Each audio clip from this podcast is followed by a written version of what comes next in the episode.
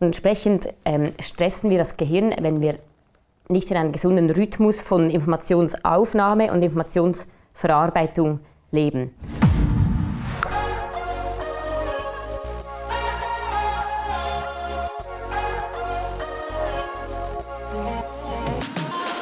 Hallo, hier ist Patrick Müller von iTrust. Willkommen bei unserem Podcast Digital erfolgreicher Arbeiten für Führungskräfte und digitale Champions. In der heutigen Episode geht es um die Informationsflut in der digitalen Welt, die uns täglich überrollt und wie wir damit umgehen können. Heute zu Gast zu diesem Thema habe ich Dr. Barbara Studer. Sie ist Neurowissenschaftlerin, sie ist Unternehmerin, Musikerin, dreifache Mama und liebt es, ihr Wissen aus der Forschung auch praxisorientiert zu übermitteln. Barbara, schön bist du heute mit dabei. Danke für die Einladung. Ja gut, wenn ich deine verschiedenen Hüte jetzt so aufzähle, dann gehe ich ja stark davon aus, dass du auch selbst betroffen bist von Informationsflut, von verschiedenen Quellen permanent bombardiert wirst. Hast du einen ganz persönlichen Bezug dazu oder wie gehst du damit um? Wie erlebst du das? Mhm. Also ich versuche sehr achtsam zu entscheiden, ähm, welche Informationen nehme ich auf und welche nicht. Also ich, ich lese zum Beispiel dann nicht jeden Morgen noch eine halbe Stunde die Zeitung oder so. Ich, ich lese das Wichtigste, aber nicht alles und versuche wie ressourcenbewusst auch entsprechend zu leben. Also wie zu überlegen, okay, ähm, ist dieser Rhythmus noch gesund für mich? Merke ich, da ist too much, da brauche ich mehr von dem und dann wie eigentlich ständig das auch wieder anzupassen, wenn ich merke, dass es nicht in Balance ist. Das ist mhm. eigentlich ein, ein, konstanter Prozess, wo man drinsteckt. Aber einfach so allgemein achtsam mit den eigenen Ressourcen umgehen, ist mhm. so meine mhm. Devise hier. Mhm. Und bei so vielen Hüten habe ich das Gefühl, du erlebst das sicher auch selbst. Also ich erlebe das ganz mhm. stark, auch bei unseren Kunden eine unglaubliche Kadenz, die sich immer mehr steigert, Tools, mhm. die dazukommen, die blinken, blimmen und, und flimmern und machen und tun, ja. aber auch der Anspruch der Unternehmen, dass die Leute immer mehr in schneller Zeit äh, auch umsetzen sollen. Ich glaube, das ist eine, eine Voraussetzung. Es ist schwierig, konzentriert zu bleiben, schwierig, den Fokus zu behalten, das erlebe ich selbst auch. Ja. Und vielleicht wäre es gut, zu Beginn mal zu verstehen, wie denn unser Gehirn auf das reagiert oder was da so abgeht, was wir als Grundlage wissen müssen, um dann mhm. die kon konkreten Tools dafür auch ja, irgendwie anwenden zu können. Mhm. Also grundsätzlich ist unser Gehirn natürlich unglaublich leistungsfähig und kann es viel handeln. Also grundsätzlich ein Ja zu haben, neue Tools zu lernen und da nicht so wie ab, das als abschreckend zu empfinden, denke ich, ist, ist äh, wichtig. Also gerade jetzt eben mit dieser Technologie, die sich stetig ändert, da müssen wir uns auch immer wieder darauf einlassen. Und das, das kann unser Gehirn gut, das ist sehr adaptiv. Ähm, jetzt, was es aber hat, das Gehen, ist, dass es auch sehr kapazitätsbeschränkt ist, vor allem im Frontalbereich. Das ist so äh, Arbeitsgedächtnis, Konzentration und so, Entscheidungsfähigkeit. Ähm, da werden wir relativ schnell müde. Man nennt das auch Depletion. Und sich dem bewusst zu sein, ist wichtig, weil Informationsoverflow führt eben dazu, dass man dann eine reduzierte Verarbeitungsfähigkeit hat. Das kann das Gedächtnis reduzieren und ist eigentlich mentaler Stress. Also bedeutet Stress für das Gehirn, wenn man eben über seine Kapazität geht. Und entsprechend ähm, stressen wir das Gehirn, wenn wir nicht in einem gesunden Rhythmus von Informationsaufnahme und Informationsverarbeitung leben. Und Informationsoverflow heißt für mich, ich nehme einfach auf und nehme dann nicht wahr, wenn ich müde werde oder unkonzentriert. Oder vielleicht nehme ich es wahr, aber ich reagiere nicht akkurat darauf, indem ich eine Pause einlege und dem Gehirn eine Erholung gönne, sondern indem ich dann, und das machen viele, zum Beispiel dann halt die E-Mails noch checke in der Pause und die SMS beantwortet. Und das ist ein Overflow und der tut uns nicht gut. Und das ist Stress und der kann auch zu Nervosität, ähm, Schlaflosigkeit, anderen mentalen Problemen dann führen. Das mhm. ist schade.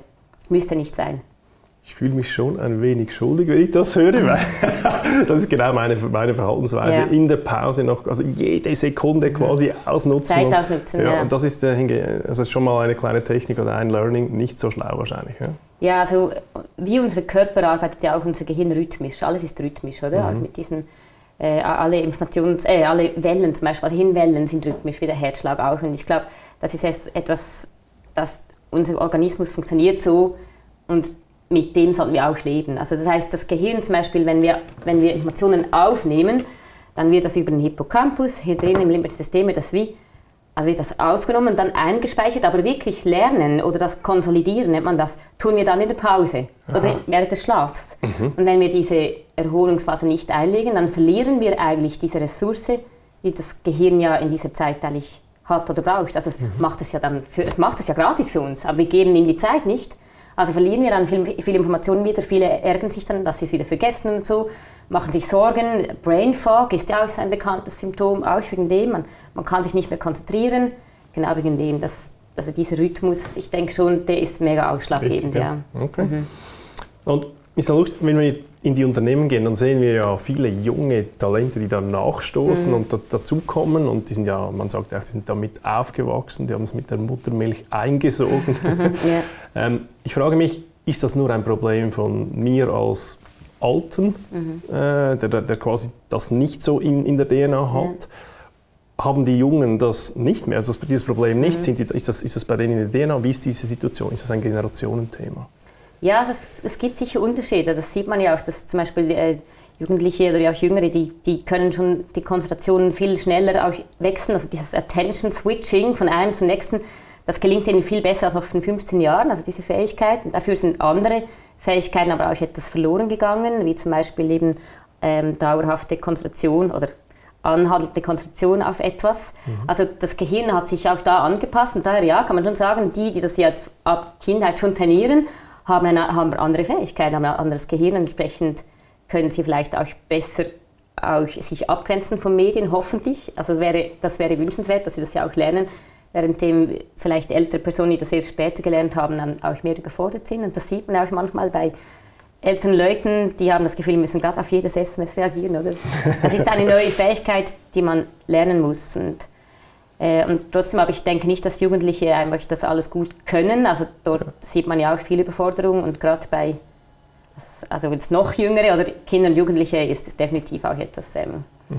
äh, eine Überforderung, eine Technologieüberforderung eigentlich da ist und die brauchen extrem auch Hilfestellung, weil die haben noch keinen reifen Frontalkortex, also noch nicht so diese Selbstregulation und Kontrolle, die brauchen einfach Hilfestellung, dass sie da nicht von dem eingenommen werden. Okay.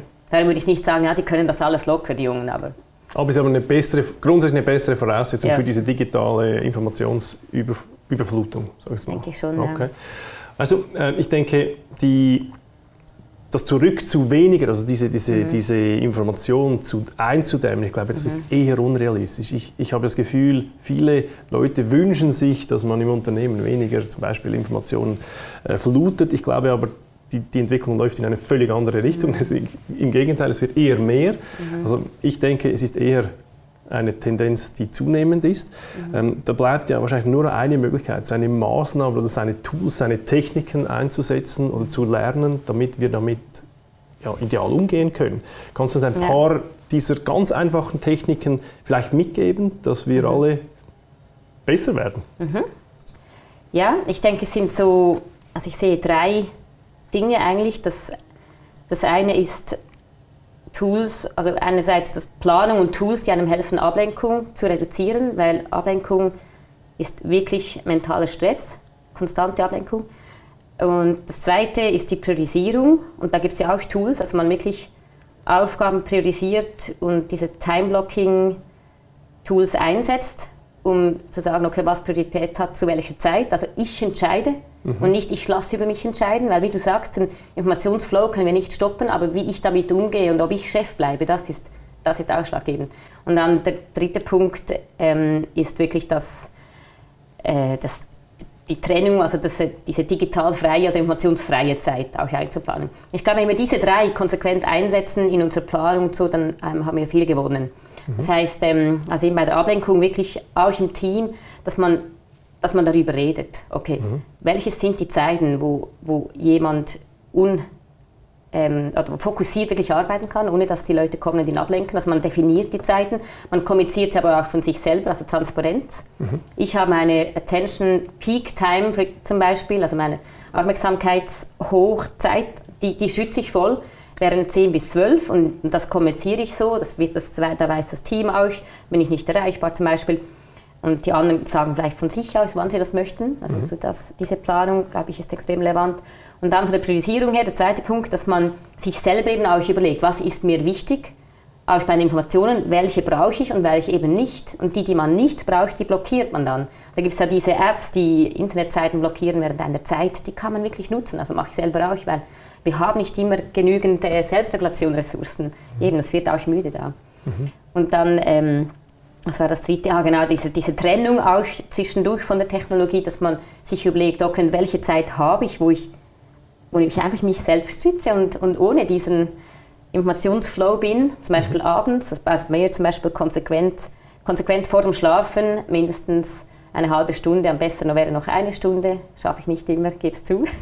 und auch im Schlafzimmer, No-Go Smartphone, haben wir seit Jahren, mein Mann und ich, haben wir auch einen Zettel aufgehängt, der uns immer daran erinnert. Einfach so, das ist die Zeit, wo man keine Technologie bei sich hat und das ist enorm wertvoll. Mhm. Ich glaube, wenn man diese drei Dinge so wirklich umsetzt, da bleibt man wie selber Chef ja. über die Technologie und den Informationsflow.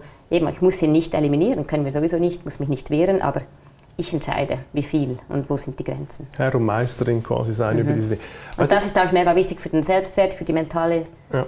Das, diese Unkontrollierbarkeit ist etwas, das zu mentalem Stress führt, auch okay. psychischen okay. Problemen. Aber müssen wir auch konstatieren, dass typischerweise diese Tools, die haben ja das gegenteilige Ziel. Mhm. Die wollen ja, Absolut. das ist ja, das ist ja der, ihr Businessmodell teilweise, die wollen ja unsere Aufmerksamkeit. So fies, ja. Ja, sehr fies, aber, aber grundsätzlich ist, das machen wir übrigens im Coaching auch, sehr wichtig, den Leuten zeigen oder sie darauf hinweisen oder anweisen vielleicht sogar schon, mhm. wie sie diese Dinge stoppen, eben diese Notifications äh, etc., die, so die einem permanent wieder wegbringen ja. wollen. Ja. Da muss man sich viel wehren, das ja. ist so, ja. ja. Ja, man muss es aktiv verändern, weil standardmäßig kommt es anders. Ganz zu genau. dir quasi. Ja. Okay. Und darum ist das cool, wenn ihr das macht, weil das ist ja auch, eine, das ist auch die Aufklärung eigentlich. Hey, bist du dir bewusst, mhm. wie die mit deiner Aufmerksamkeit spielen und wie mit diesem Suchtpotenzial logischerweise, die, die arbeiten ja auch mit Neurologen zusammen, Neurologinnen, ne?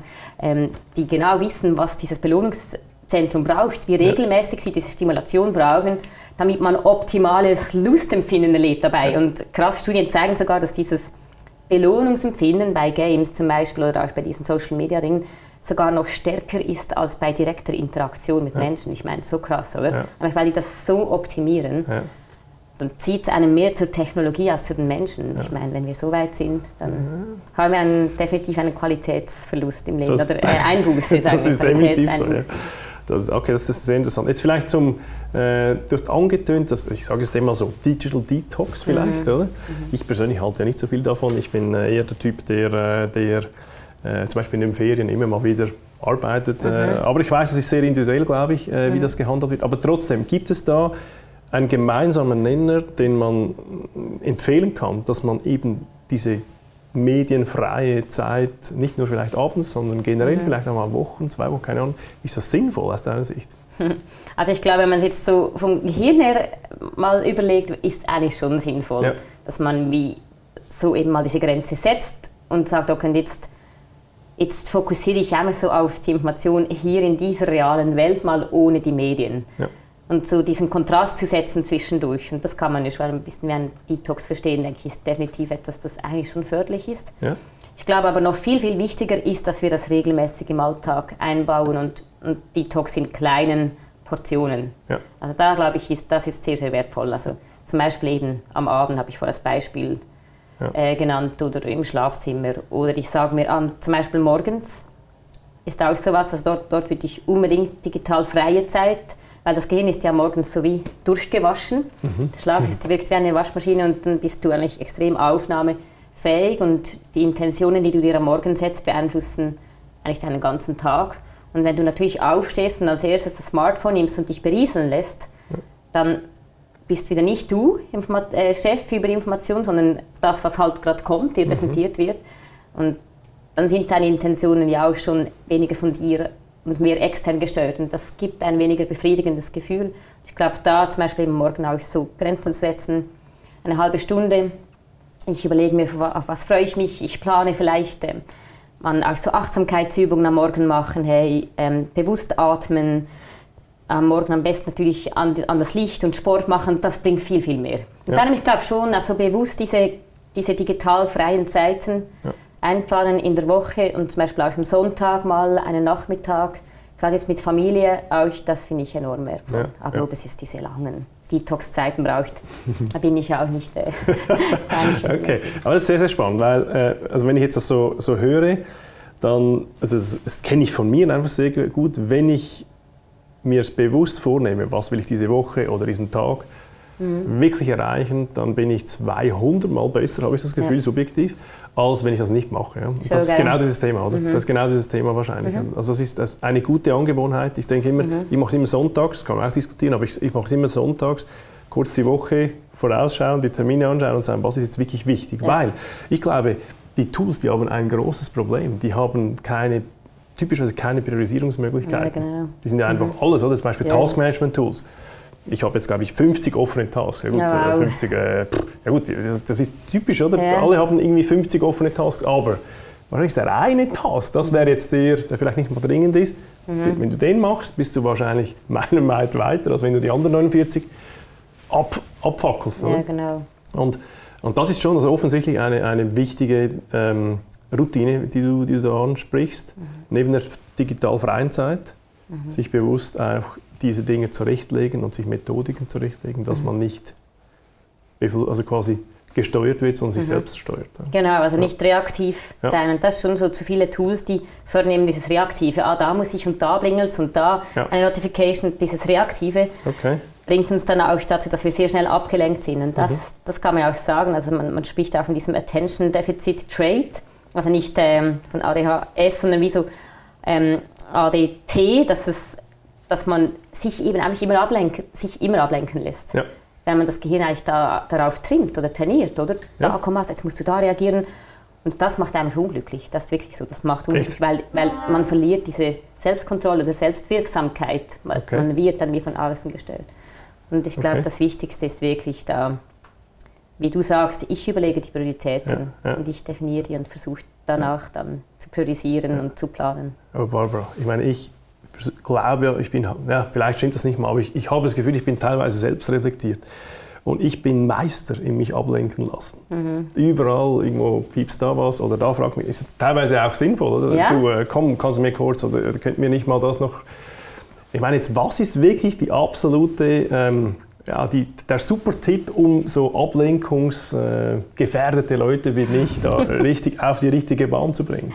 Also ich glaube auch, es kann Kreativität fördern. Also mhm. ich lasse das auch oft zu, oder? Mhm. Und dann vielleicht im Prozess drin kann das auch förderlich sein, gerade jetzt in einer Leitungsposition und dann kommt jetzt eine neue Idee, ah, wir können eigentlich das so und so machen. Eben, es ist nicht nur schlecht.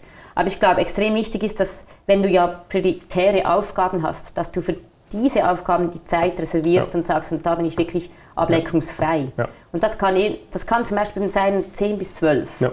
meine Peak Time. Mhm. Und dann das Kommunizieren. Mhm. In einem Buch Indistractable, das gibt es so cool, dass, sagen sie, dann ist das Beispiel, dass eine Person im Büro dann jeweils eine Krone aufsetzt und man weiß, wenn sie die trägt, darf niemand sie ansprechen. Ja. Und, und, in dieser Zeit, also ich mache das bei mir auch, da gibt es weder Slack noch E-Mails noch. Und das Smartphone auch weg, weil ja. wenn wir schon nur sehen, fließt Aufmerksamkeit ab, das zeigt auch die Forschung. Auch wenn wir wissen, ich hätte noch diese Page zum Nachschauen, ChatGPT kann jetzt auch so sein, ich könnte ja noch den fragen, mhm. das sind alles so Ablenkungen. Also am besten diese Pages einfach blockieren und in dieser Zeit fokussiert arbeiten. Ja. Das ist dann extrem befriedigend und dann kannst du wieder Zeiten haben, da bist du in, allen, in alle Richtungen ja. oder fokussieren, das ist auch okay. Aber ich glaube, so Time-Blocking oder mhm. einfach klar definieren, das macht schon viel ja, aus. Es genügt schon wahrscheinlich, aus meiner Erfahrung, genügt schon, keine Ahnung, zwei Stunden ja. in der Woche können unheimlich viel bewegen. Absolut. Und der Rest kannst du dann ja wieder, äh, wieder Servant Leader sein oder wie auch immer äh, ja, das genau. äh, machen willst. Okay, sehr gut. Mhm. Was hast du für Empfehlungen für Führungskräfte? Weißt, das ist ja mhm. oft so, dass die Leute ja dann auch überfordert sind mhm. mit diesen Themen und dann zu den Führungsleuten kommen und sagen, ja, man merkt irgendwie, hm, ja. kommt nicht gut. Ja. Was, was kann man machen als Führungskraft? Ansprechen, also vor allem einfach darüber reden. Es, also es, ist krass, wie das an vielen Orten noch so ein Tabu ist, oder? Die Leute sind überfordert, mentale Stör oder mentale Probleme gehören auch dazu. Eben, man, so Umfragen zeigen ja, dass fast 50 Prozent der Mitarbeiter eigentlich gestresst sind und dass sie nur etwa sich elf Minuten konzentrieren können, bevor sie wieder Task-Switching betreiben. Ich glaube, das einfach ansprechen. Fragen, hey, wie fühlst du dich, wie gehst du damit um? Und vielleicht in Meetings auch Tools zeigt, hey, setz das und das und das ein. und aufklären über die Effekte von Multitasking. Hey, es bringt dir nichts, wenn du drei Dinge miteinander machst. Also ich denke, wirklich Aufklärung ist mhm. schon das A und O. Mhm. Und dass man dann auch die Erwartungen transparent kommuniziert. Ich erwarte ja nicht von dir, dass du gerade immer auf meine ne-, Slack-Nachricht ja. äh, antwortest zum Beispiel. Ja. Wenn man das transparent macht, ist sie auch weniger gestresst. Ah, ich sollte doch immer gerade, wenn der Patrick was ja. will von mir. Also ich glaube, die Regeln, wie die, halt die Arbeitskultur definieren, auch was Informationsflow und Technologie ähm, Einsatz betrifft. Ja, das, das ja wir sagen sogar einen Kodex definieren für, dieses, für das Unternehmen und dort drin sollte man auch behandeln, zum Beispiel, was ist unsere gewünschte Reaktionszeit. Und ja, die ist genau. nicht immer instant, die ist nicht immer eine Minute, zwei Minuten. Sehr, mhm. sehr lustige. Und Bedürfnisse abfragen auch, oder? Ja. Aber wann möchtest du deine, ab, ab, äh, deine Fokuszeit zum Beispiel, oder? Wo, wo, keine Ablenkung kommt. Und dann schützen wir die.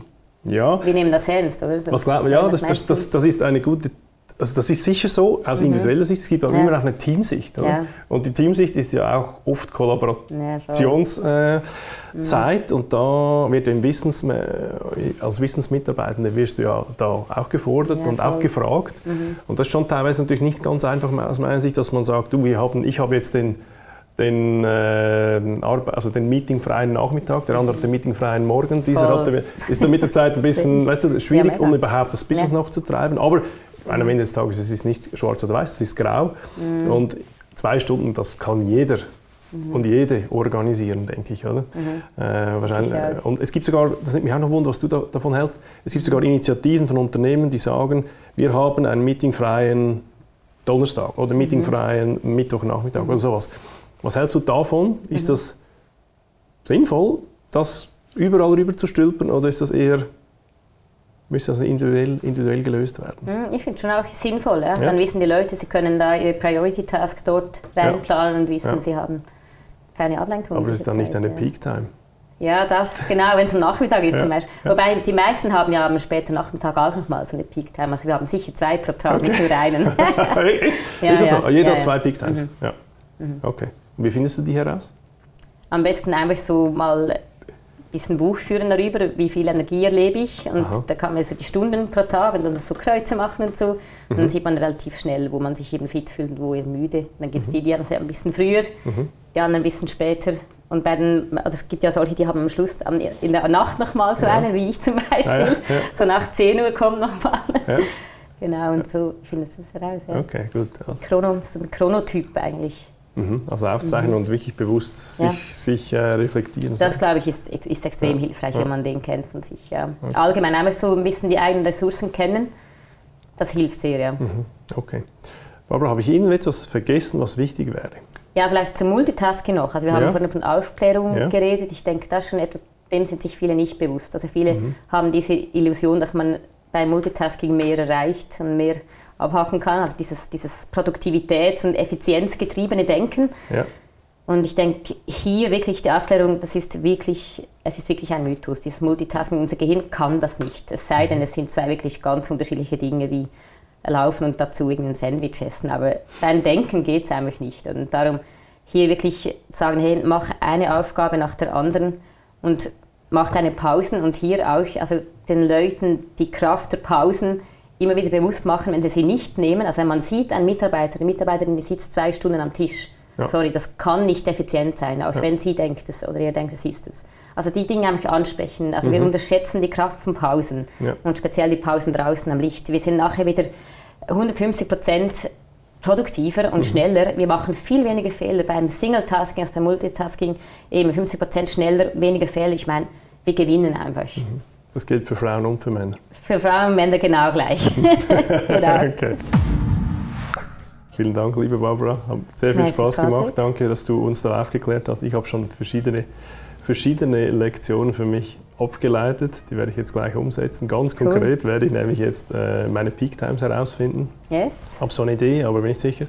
Und ich werde sicher ähm, nochmals schärfer darauf achten, dass meine Wochenroutine und Tagesroutine dass ich Herr und Meister bleibe von meinen, yes. von meinen Tasks. Vielen Dank, Barbara. Bis zum nächsten Mal. Danke, Patrick.